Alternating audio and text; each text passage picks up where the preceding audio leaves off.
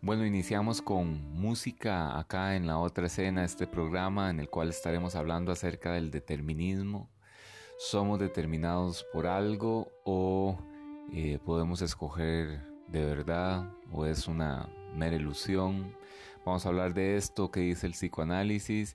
Y bueno, y empezamos con música de John Coligriano, El Capricho, que en el 98, 1998, le dan el premio Oscar eh, por la banda sonora de la película El violín rojo de Red Violin. Y es una película de François Girard. Y bueno, este, lo traigo a colación esta pieza, además que es una película que me gusta bastante. Eh, pero lo quise poner porque la película habla acerca de cierto determinismo cuando hacen el violín. Eh, relacionado con la parte mística, pero igual es eh, que en el momento en que se hace el violín eh, se determinó de alguna forma eh, la vida del violín y todos los diferentes personas que iban a ser, que lo iban a tener durante varios siglos.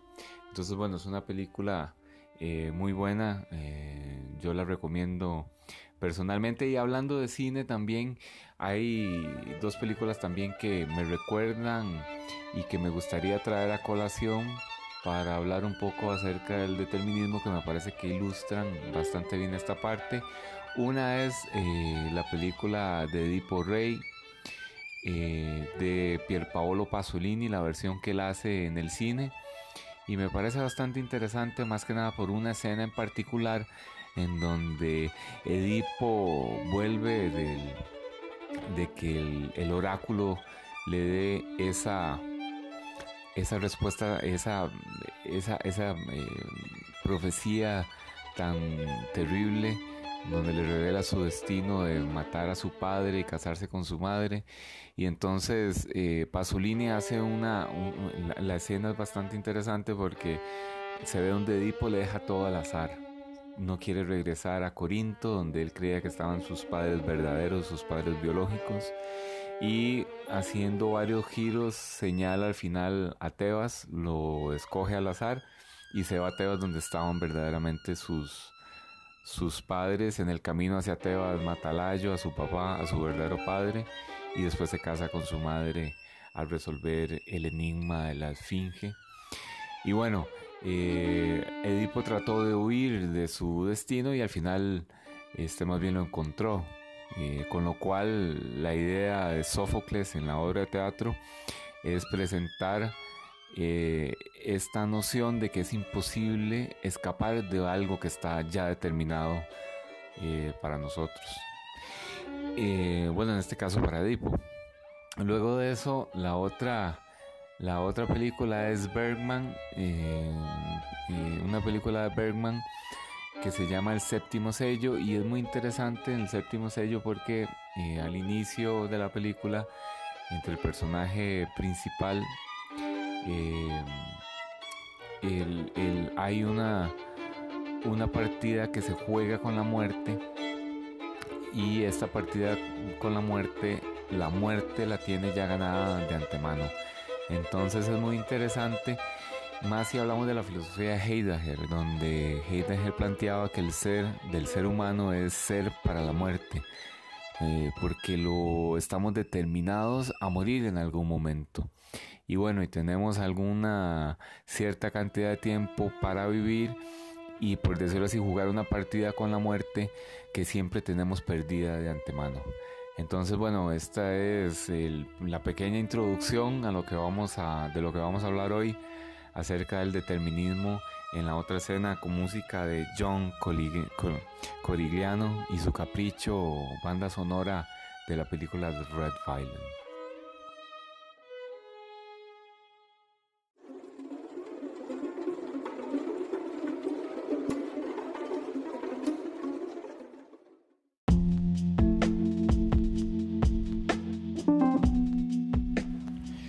Bueno, y no podríamos hacer un programa del determinismo sin, mencionar por lo menos a, Pierre-Simon Laplace, Laplace que eh, ideó una, idea determinista acerca del universo, que todo estaba determinado, incluso lo que le pasaba a los seres humanos, por leyes generales del universo, basado en Newton. Eh, eh, Pierre Simón Laplace articula eh, todo una, una sistematización en donde todo se puede predecir, todo se puede definir, no hay ninguna sorpresa, todo está determinado y el azar no existe, sino que vendría a ser esta idea del mundo, de la humanidad como un reloj sujeto a leyes y que no hay, no hay posibilidad de que algo de que algo cambie. En la física, tanto en la física, en la física cuántica,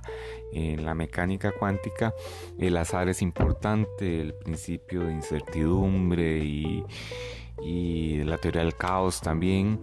Eh, quizás también podríamos mencionar el cisne negro, pero eh, actualmente no se sabe o no se ha definido si hay un azar en las cuestiones del universo, en la física más que nada, porque también está la, función de onda, que también es determinista.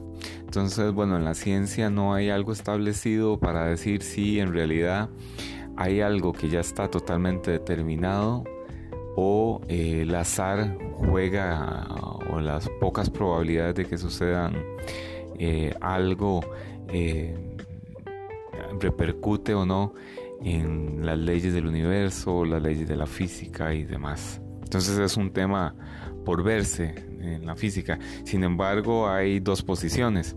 Y bueno, y una posición, este, esta posición determinista inicia en la ciencia fundamentalmente con Laplace, donde él dice que todo está constituido, construido y bueno, hay poco para hacer tanto en el universo, en los astros y también en los seres humanos. Otra de las ideas deterministas que existen y que encontramos en otro discurso, ya no en el científico, sino en el religioso. Y bueno, hay mucho, muchos elementos más que nada en Occidente, bueno, hablando de Occidente, las religiones judeocristianas por las cuales estamos, ah, por las cuales está atravesado Occidente, y evidentemente hay algo que está determinado. Tanto así que eh, se le concede a Dios eh, un lugar omnipresente, omnisapiente, donde Él sabe todo y es la garantía de la verdad, la garantía, Dios como garantía de verdad. Y bueno, y esta, esta idea ha llevado a hacer varias formulaciones, por ejemplo en el judaísmo con la cábala, en donde eh, existen diferentes posiciones eh, que hicieron los cabalistas para, bueno, decir si Dios es eh, omnipotente y todo lo sabe y sabe todo lo que va a pasar porque permite el sufrimiento, por ejemplo.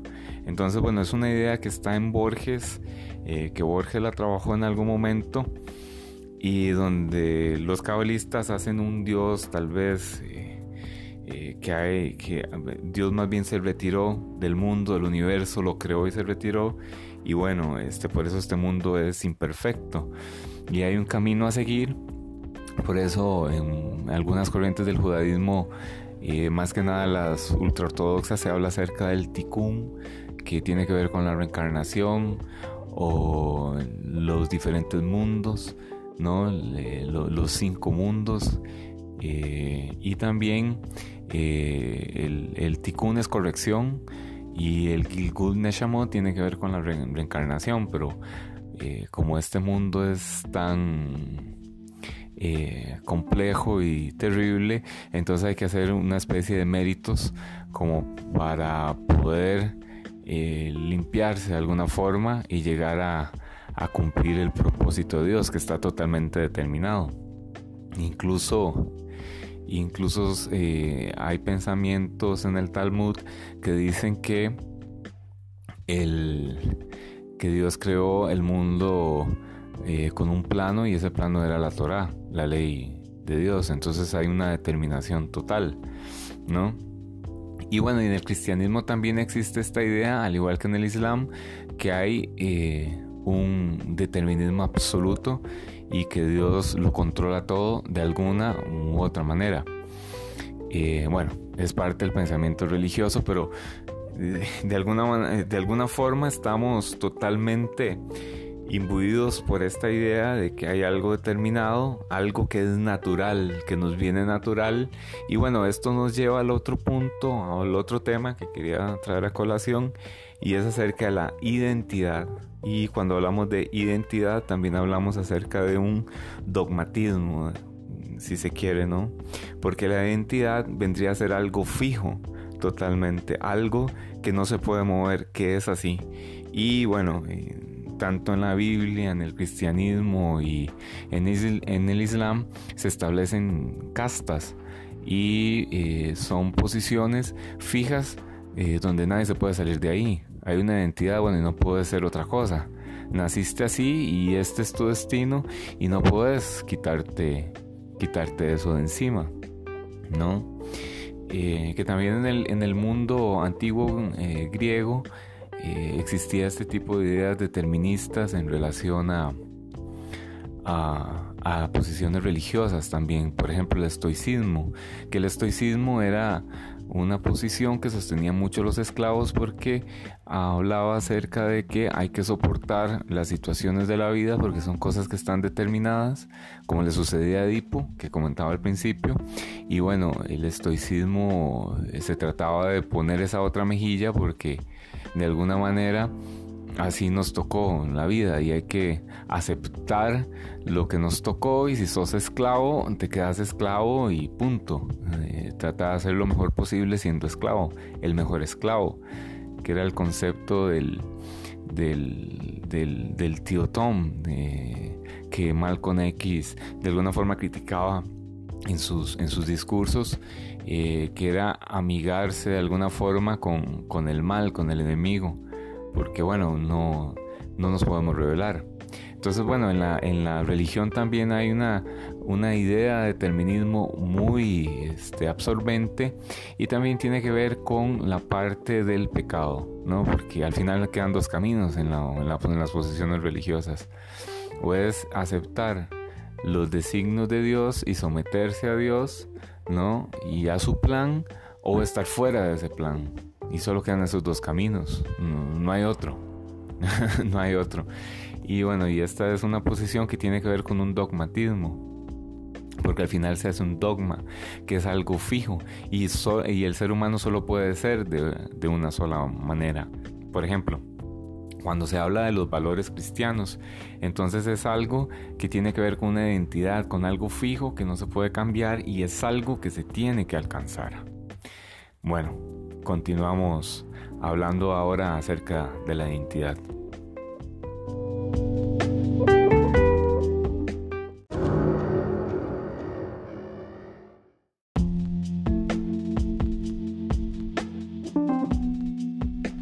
bueno, no se podría tampoco hablar de identidad si no abrimos un debate muy viejo ya en la filosofía y en, los temas de los seres humanos, que en realidad hay una frase de Ortega y Gasset que decía que los temas del ser humano siempre son los mismos, siempre estamos hablando acerca de lo mismo, que los temas no se acaban, no se agotan, es el ser humano el que se agota en los temas, que me resulta una frase bastante genial de Ortega y Gasset. Y bueno, hablar de Heráclito y Parménides. Por supuesto que tendríamos que hablar de Heráclito y Parménides. Heráclito con el cambio y Parménides en relación a el ser. O que las cosas que son, son. ¿No? que no tienen posibilidad de cambio, que tienen una naturaleza intrínseca y que están fijas.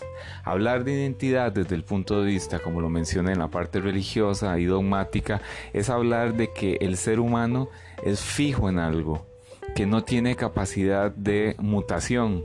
Es constante el, el intento de retornar eh, por parte de las religiones a un tiempo pasado. Las religiones tienen un discurso que todo tiempo pasado fue mejor y siempre están constantemente volviendo y añorando los tiempos, por ejemplo, en el caso de la parte del cristianismo, los tiempos bíblicos de alguna manera. ¿no? Eh, hay una añoranza por el, por el pasado y se puede decir que un desprecio hacia lo nuevo de alguna manera. porque lo que se cree es que el ser humano tiene una algo que está definido y que tiene una misión determinada y bueno, y se aboca la religión a plantear dogmáticamente eh, estas posiciones, ¿no? Y luego de eso, también en la filosofía puede existir esta posición también en donde se cree que el ser humano es algo ya determinado y bueno, y se busque y se añore eh, esa posición ya una vez eh, esa, esa posición dejada de alguna manera. Entonces, bueno, es una lucha, por decirlo así, entre Heráclito y Parménides. Heráclito con el cambio, de que todo cambia, de que nada es distinto, que todo es distinto, que nada es igual. Y Parménides habla acerca de que, bueno, hay un determinismo, hay un ser, hay una naturaleza intrínseca que nos atraviesa a los seres humanos y eso da una identidad. Y la identidad es algo que no se puede cambiar es como el planteamiento estoico, si naciste esclavo, te quedas esclavo, nada más. Entonces, bueno, esa es la posición fundamentalmente en este sentido. Y así encontramos la idea de lo fijo, de la fijeza, de lo que es, es. Y básicamente, básicamente nos pone en la en la dicotomía entre elegir, bueno, si algo está determinado, no tengo capacidad para hacer que cambie, que se cambie la historia, como le sucede a Edipo, o eh, si tengo esa capacidad de poder decidir, de poder cambiar, de poder hacer que cambie de alguna forma mi entorno, o ya estoy condenado de alguna forma a vivir y repetir ciertas cosas que esta idea de, la, de lo fijo y de la repetición tiene que ver con el fatalismo también. Después de que uno escoge, Octavio Paz decía que después de que uno escoge algo, solo se encuentra la fatalidad. Entonces, tiene que ver con esta parte, que en la escogencia, que uno puede escoger algo, pero después de eso, todo vendría a ser lo mismo. Volvemos a encontrar lo determinado. Y es de alguna forma un retorno un retorno, una repetición de lo mismo, de lo idéntico.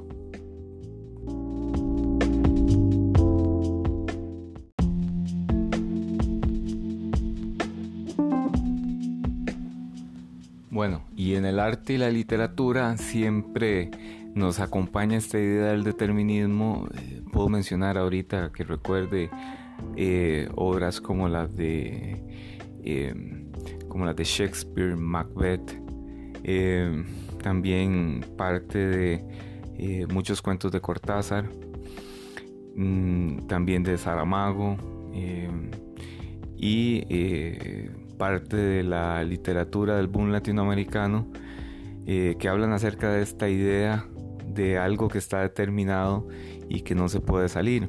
Sin embargo, quería poner un ejemplo muy popular que tiene que ver con la historia del rock y es The Animals con la canción eh, The House of the Rising Sun en donde cuenta la historia de un joven que la mamá era una costurera pobre, eh, su padre era un, un apostador, un ludópata aparentemente, y bueno, vivía bastante mal en, en New Orleans y él decide irse y bueno, la canción termina diciendo de que él trata de cambiar su, la determinación que tiene o la vida que tuvieron sus padres, no ser igual a sus padres y bueno, y al final no, no lo logra y regresa otra vez a New Orleans donde lo espera la cadena y la bola, el grillete para repetir la historia de sus padres.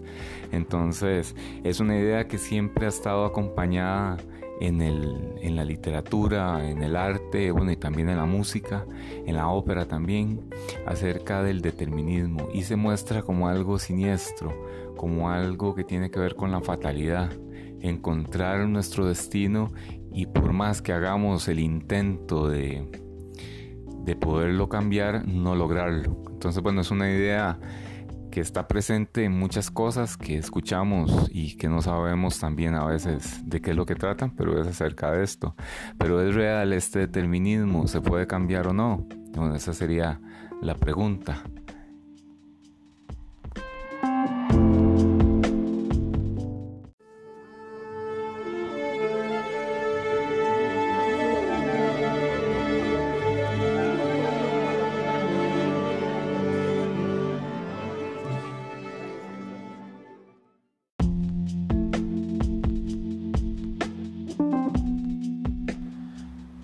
Ya para hablar de Freud y del psicoanálisis propiamente, primeramente ah, conversaremos qué decía Freud en relación a esto. Eh, Freud veía eh, a todos los seres humanos determinado por eh, las relaciones que hay con lo inconsciente y básicamente con lo reprimido. Para Freud, lo que hay en el aparato psíquico son huellas némicas, representaciones, cosa que estas huellas van a ser o tienen la característica de que son indelebles, que son imborrables. Él lo explicaba en el texto del blog maravilloso, eh, donde enuncia esta idea y además donde hace su primer esbozo del aparato psíquico, que es en el capítulo número 7 de la interpretación de los sueños y eh, va a plantear Freud que todas las cosas tienen, eh, están determinadas, todas las reacciones, las elecciones que se hacen, por ejemplo, de pareja, corresponden a la imago, eh, a las imagos paternas que se fundan en, en, el complejo de hipo y el complejo de castración, y lo que se hace constantemente es repetir esas, esas, esas imagos en otros rostros, y también con lo que tiene que ver con la pulsión. La pulsión son las experiencias de satisfacción que vienen del cuerpo, es un concepto límite y bueno, a partir de la construcción de esas experiencias de satisfacción se va a buscar repetir como una compulsión constantemente, se va a repetir eh, satisfacer esas necesidades eh, compulsivamente en otros elementos que están de alguna manera desplazados o condensados en otro tipo de representaciones que tienen que ver con el exterior. Eh, bueno, esta es una parte quizás un poco técnica, pero eh, la idea del determinismo en Freud es bastante fuerte. Lo que sí sería interesante mencionar en Freud es que el dispositivo psicoanalítico bajo el cual, o el campo freudiano, el trabajo clínico, deja a la luz un hecho que es el de que el trabajo vendría a ser el darse cuenta o el entender de alguna forma eh, cómo estuvo constituido eso, pero todo queda de alguna manera igual, porque esas representaciones son imborrables, no se pueden borrar. Entonces, bueno, eh, quedaría solo saber, bueno, ya sé por qué me pasaba tal y tal cosa. Eh, eso en algún momento el síntoma cae, puede caer los síntomas, pero en realidad siempre se va a quedar igual porque es algo que no se puede cambiar. Em, de alguna forma el, tema en Freud es que siempre queda eh, un asunto como de amigarse con el síntoma, el soportar eh, lo, que, lo que nos tocó, entonces el determinismo permanece de alguna forma. Siempre hay algo que está determinado y me encausa hacia cierto hasta ciertas elecciones, por ejemplo de pareja, hacia cierta, cierta predisposición eh, con mi entorno y eh, eh, siempre voy a tender a escoger ciertos elementos, también por, por el, destino de las pulsiones que planteaba Freud. Entonces, una pulsión sadomasoquista pues, se puede sublimar en siendo médico, etcétera. Y que también tiene que ver con el, con el tema de el malestar en, eh, en la cultura. Pero bueno, en Freud el sistema es determinista totalmente, pero es un, es un determinismo del cual yo solo puedo, eh, a través de un proceso analítico, darme cuenta. Y no, tal vez no se puedan modificar en alguna forma esas huellas, sino es simplemente entender qué fue lo que me pasó y cómo estuvo constituido todo aquello y es un saber qué hacer con eso. Esa es la, posición más que nada en Freud. Saber qué hacer con eso. Y una vez que yo veo cómo estuvo estructurado eso, entonces me doy cuenta o me entero en el momento que me va a suceder algo cuando siento que, que aprietan el paso los, eh, los jinetes, ¿no? Eh, los caballos, entonces sé cómo moverme o, me entiendo un poco más, pero solo eso. Eh, esa sería básicamente a grandes rasgos la posición en Freud, que justamente se le critica por eso mismo, porque al final este, hay un...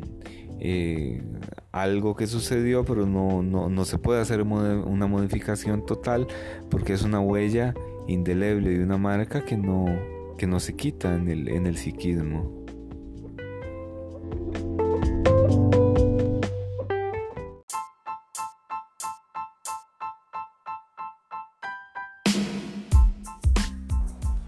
Ahora, eh, bueno, pues vamos a comentar un poco la posición de Lacan. Y sí, en Lacan también existe eh, un determinismo, pero en Lacan es totalmente diferente porque Lacan no trabaja con representaciones ni huellas némicas. No tiene nada que ver con la construcción del aparato psíquico en Freud, ni siquiera la idea de lo inconsciente es igual en Lacan que en Freud. Entonces, Lacan va a trabajar con algo que está inscrito o que fue inscrito de cierta manera, con, una, eh, con un orden simbólico, con una inscripción, una cadena significante. Y acá cuando digo significante es eh, una de las diferencias radicales porque Freud trabajaba con representaciones, representación cosa, representación palabra y Lacan trabaja con significantes. Y bueno, y un significante para Lacan eh, tiene varios significados o tiene varias definiciones, pero una de las características principales eh, que Lacan hablaba acerca del significante es que el significante es evanescente. ¿Qué quiere decir que es evanescente? Que es como las huellas eh, que uno deja en la playa cuando camina en la playa, ¿no?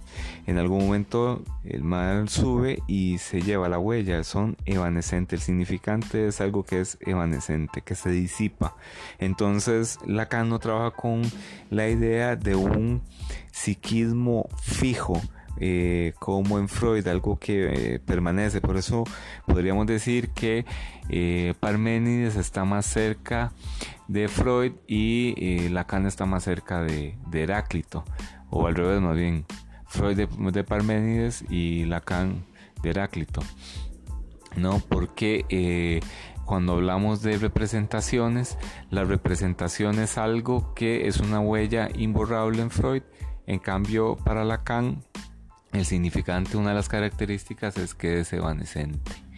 Y en, esta, en este mismo sentido también podemos decir que otra de las definiciones de Lacan que hace en el seminario 3, la psicosis, Lacan dice que, eh, que el significante es algo que no significa nada.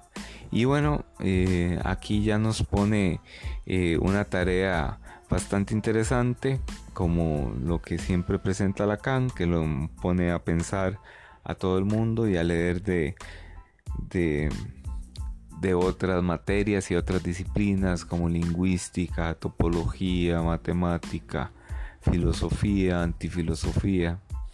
Eh, y bueno, y más que nada en relación a este tema eh, del ser y el no ser con la antifilosofía, pero con esto Lacan decía que, eh, que en la clínica lacaniana se trabaja con algo que no significa, algo que deja de significar, porque lo inconsciente para Lacan está estructurado como un saber no sabido y para que emerja un saber eh, tiene que caer de alguna forma otro saber, el saber sabido, porque lo que cura es la inserción de algo nuevo.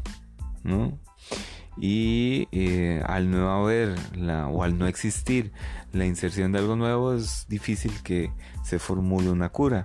Con lo cual en el sistema de Lacan eh, se plantea que las marcas de alguna forma son evanescentes, en cambio en el sistema de Freud las marcas vendrían a ser permanentes. Em, y bueno, eh, con el sistema de Lacan hay una cosa muy interesante que a mí siempre me ha llamado la atención y que he tratado de estudiar y es que eh, Lacan es creacionista y llega un momento en que, bueno, no se encuentra lo que se está buscando, ¿no? Pero se puede crear. Y esa es una de las posiciones que tienen acá más interesantes, que lo suscribe o que está suscrita a todo ese pensamiento de la segunda mitad del siglo XX, muchos filósofos como Michel Foucault, Derrida, eh, eh, bueno, anteriormente Heidegger, Sartre, em, el mismo Koyev cuando trabaja Hegel. Y es este, esta idea fundamental de los hechos de discurso, esta idea de que estamos construidos por un discurso y que hay un discurso que nos toma y que a partir de ahí es que se construyen las cosas. Y eh, a partir de, bueno, de esto que he estado explicando eh, se puede decir que en Lacan eh, la idea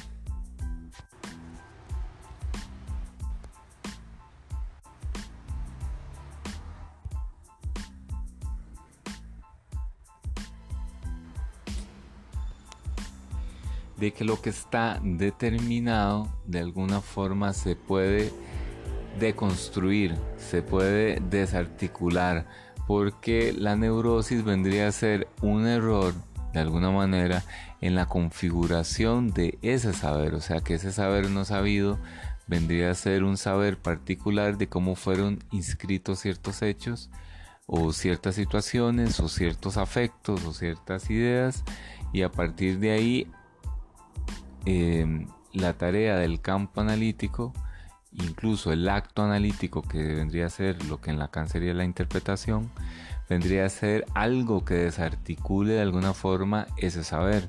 Pero habría que conocer primero cómo estuvo constituido eh, esa cadena significante, cómo, cómo, cómo se organizó ese orden simbólico. A partir de esto eh, podemos decir que ese es el sujeto de lo inconsciente Lacan. En Lacan ese asunto, ese tema, ¿no? Eh, y esa construcción del eso habla y eso piensa. Eso vendría a ser lo que lo que Lacan estructura de que sí hay un determinismo, pero ese determinismo como está constituido a partir de significantes y que los significantes son evanescentes, entonces se puede eh, deconstruir. Ahí es cuando Lacan habla de que cae el automatismo de repetición, cae la idea de Dios como garante de la verdad y también cae la posición subjetiva y se pasa a, otro, a otra cosa. Es como atravesar el fantasma, el muro del lenguaje y bueno, este, a partir de, de ese atravesamiento y de esa destitución subjetiva es cuando, cuando se encuentra otra cosa. Entonces ya no se repite, ya no existe ese automatismo de repetición, porque en el determinismo, según Lacan, lo que es más difícil de digerir o lo que produce sufrimiento es ese automático, el automatismo de encontrar siempre lo mismo, de encontrar en cada cosa la misma situación y no poder salirse de eso y seguir contando la misma historia. Entonces, bueno, esta sería la posición a grandes rasgos de Lacan que, que es muy interesante, es más compleja la forma de estructuración que hace Freud, eh, perdón, Lacan, que la de Freud, porque la de Freud es eh, más que nada a partir de representaciones, de imágenes y de representaciones palabra. En cambio la de Lacan viene a estar estructurada como un lenguaje. La definición de Lacan que lo inconsciente está estructurado como un lenguaje. Entonces, este, el determinismo en Lacan es cierto, existe, estamos de alguna forma determinados y no hay nada azaroso. Eh, pero eso que puede parecer azaroso tiene una connotación si está inscrito. Hay cosas que están inscritas y otras no, y valen las que están inscritas. Eh, es como un juego, hay ciertas reglas en los juegos que no valen. Eh, ni siquiera son reglas, cosas que pueden pasar en un, juego, pero no, no tienen una validez. En cambio, este, lo que está inscrito tiene una validez y tiene una estructuración.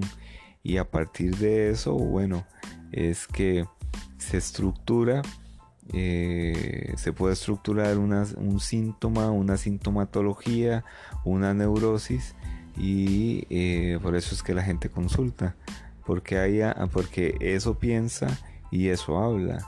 Entonces, bueno, es un determinismo que hay y eh, bueno, dejamos hasta acá con el tema de la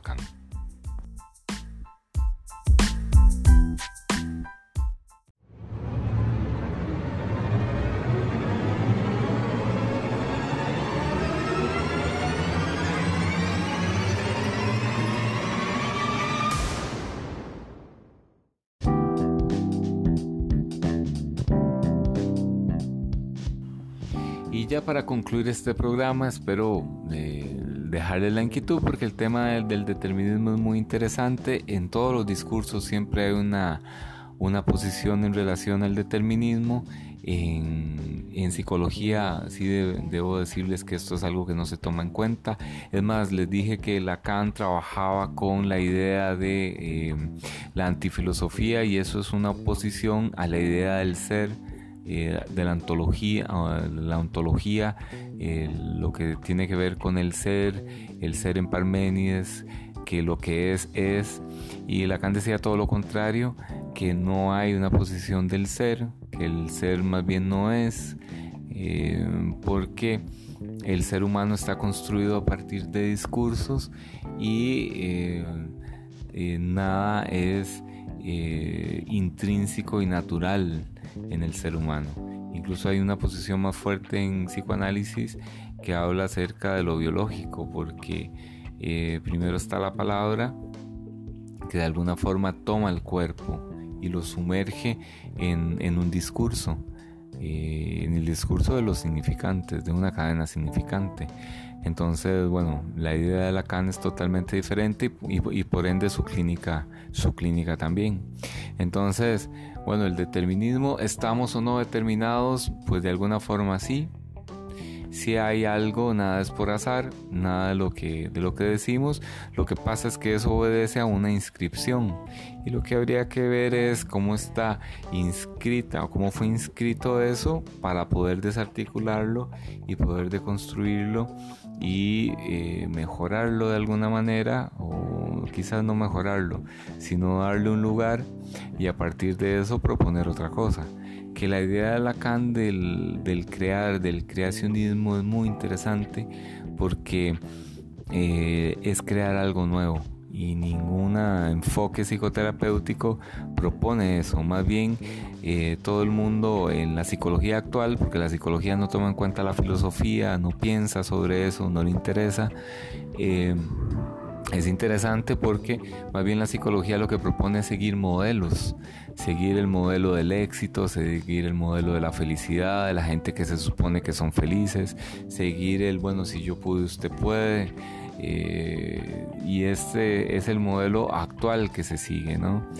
Y también existe un determinismo biológico que, eh, que se suma a esta posición en la psicología actualmente, que, que viene a ser algo que eh, persigue un ideal totalmente, un ideal de turno, un ideal naturalizado dogmatizado eh, que tiene que ver con la normalidad.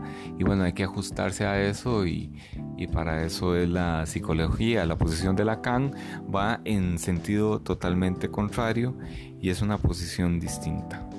Bueno nos vemos en la próxima. Soy Jorge Macei psicoanalista.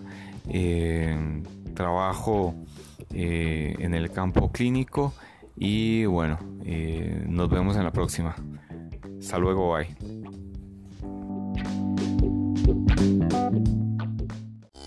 Ah.